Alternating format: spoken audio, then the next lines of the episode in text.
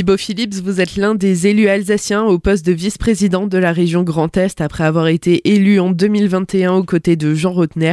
Vous avez été réélu vice-président en charge des transports et des mobilités douces après l'élection de Franck Leroy le 13 janvier dernier.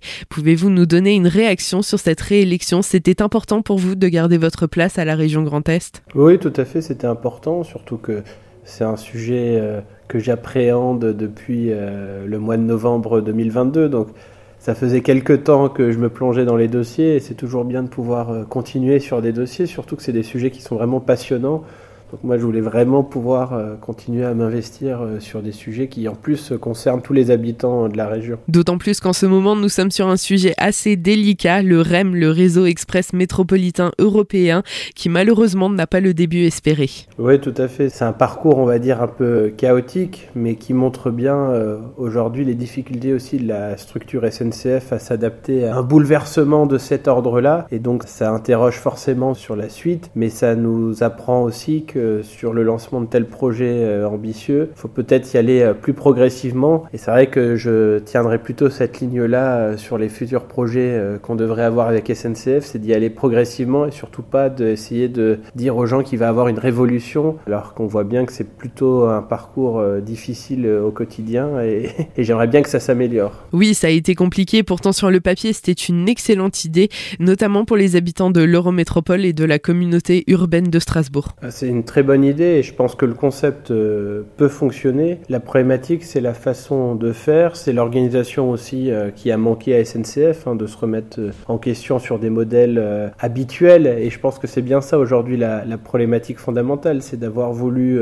appliquer des modèles habituels où il y a une augmentation d'offres, ce qui existe sur d'autres territoires, le calquer là-dessus, alors que quand on veut rajouter par exemple 800 ou 1000 trains, on est vraiment dans un paradigme qui est totalement différent. Et je pense que là, c'est bien qu'on ait remis un peu l'ouvrage sur le métier, qu'on reparte euh, aussi du départ et qu'on essaye de remettre les choses très progressivement et surtout plus euh, d'un coup comme ça a voulu être fait euh, le 11 décembre dernier. Hormis ce point, quels sont les autres projets que vous portez en ce moment avec la région Grand Est? En ce moment, on porte justement le fait qu'on essaye de mettre en œuvre des mobilités euh, différentes dans les territoires. Par exemple, sur le développement aussi d'un plan vélo qui est assez bien doté, hein, qui va permettre au territoire d'avoir un effet levier sur des investissements pour, par exemple, faire de l'infrastructure cyclable supplémentaire. On travaille notamment aussi sur le service de vélo de location euh, en gare pour pouvoir faire de l'intermodalité. On a toute l'adaptation des gares là qui est en train d'être euh, réalisée aussi avec un plan qui va jusqu'en 2030. Donc voilà, on a pas mal de dispositifs.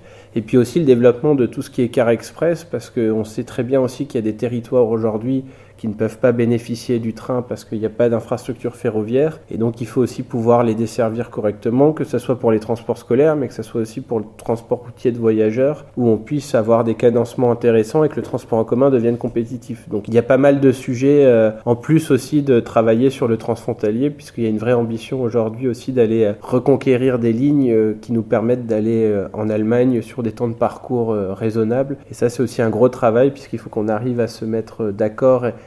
et d'équerre avec euh, les normes qui sont pas toujours les mêmes avec euh, nos amis allemands. Je vais vous laisser nous présenter votre parcours politique. Déjà depuis 2014, vous aviez 23 ans. Oui, alors euh, moi je me suis présenté à l'époque comme tête de liste à Ilkirch-Grafenstaden. J'avais 23 ans en 2014. Je me suis représenté en 2020. J'ai été élu maire de la ville d'Ilkirch-Grafenstaden que j'ai plaisir à diriger depuis ce temps-là. Je suis aussi élu à l'Eurométropole de Strasbourg, hein. déjà pendant mon mandat d'opposition de 2014 à 2020 et depuis 2020. Et puis j'ai été élu à la région en 2021 euh, avec euh, la liste conduite par euh, Jean Rotner à l'époque. Et donc depuis le mois de novembre, j'ai été nommé vice-président en charge des transports. Et puis c'est une charge que j'ai le plaisir d'exercer, même si voilà, il y a quelques quelques sujets parfois délicats. C'était un domaine qui vous tenait à cœur, justement, le transport et la mobilité douce? Ah oui, c'est un domaine qui me passionne depuis toujours. Et en plus, j'ai l'impression vraiment que sur les transports, c'est un sujet qui concerne vraiment les habitants, parce que c'est du quotidien.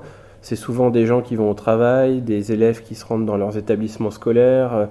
Il y a aussi tout le versant des loisirs pour pouvoir aller le week-end, le soir aussi dans différents commerces, aller au centre-ville de Strasbourg. Enfin, c'est vraiment passionnant parce qu'il y a des enjeux et il y a une problématique qui est fondamentale dans les transports, c'est que dès qu'on veut faire du transport, ça coûte très cher. Donc il faut trouver aussi des modèles qui nous permettent de pouvoir bien desservir les territoires avec des budgets qui sont forcément contraints. Pour donner une idée aux auditeurs, euh, depuis 2021, quels projets ont été mis en place sous votre mandat, sous vos mandats? Il y a eu quand même euh, pas mal de choses qui avancent puisqu'on a projet de réouvrir aussi des lignes euh, de chemin de fer hein, qui étaient fermées, notamment dans les Vosges, la ligne 14 qui va de Nancy à Vittel contre Aix-et-Ville, qui est en train d'être travaillée pour être réouverte. Il y a l'ouverture à la concurrence aussi sur quelques lignes on avance sur les dossiers, hein, notamment les fameuses lignes transfrontalières, puis la ligne attendue aussi, je pense, vers Lauterbourg, qui est un sujet quand même préoccupant pour les habitants du Nord Alsace. Il y a eu le renforcement euh, aussi sur l'écart et le travail qu'on est en train de faire justement sur l'écart pour avoir un tarif unique sur toute la région pour les voyageurs et d'avoir aussi de l'intermodalité euh, permise avec le titre de transport unique d'une certaine manière qui permettent de passer du car au train ou du train au car. Enfin voilà.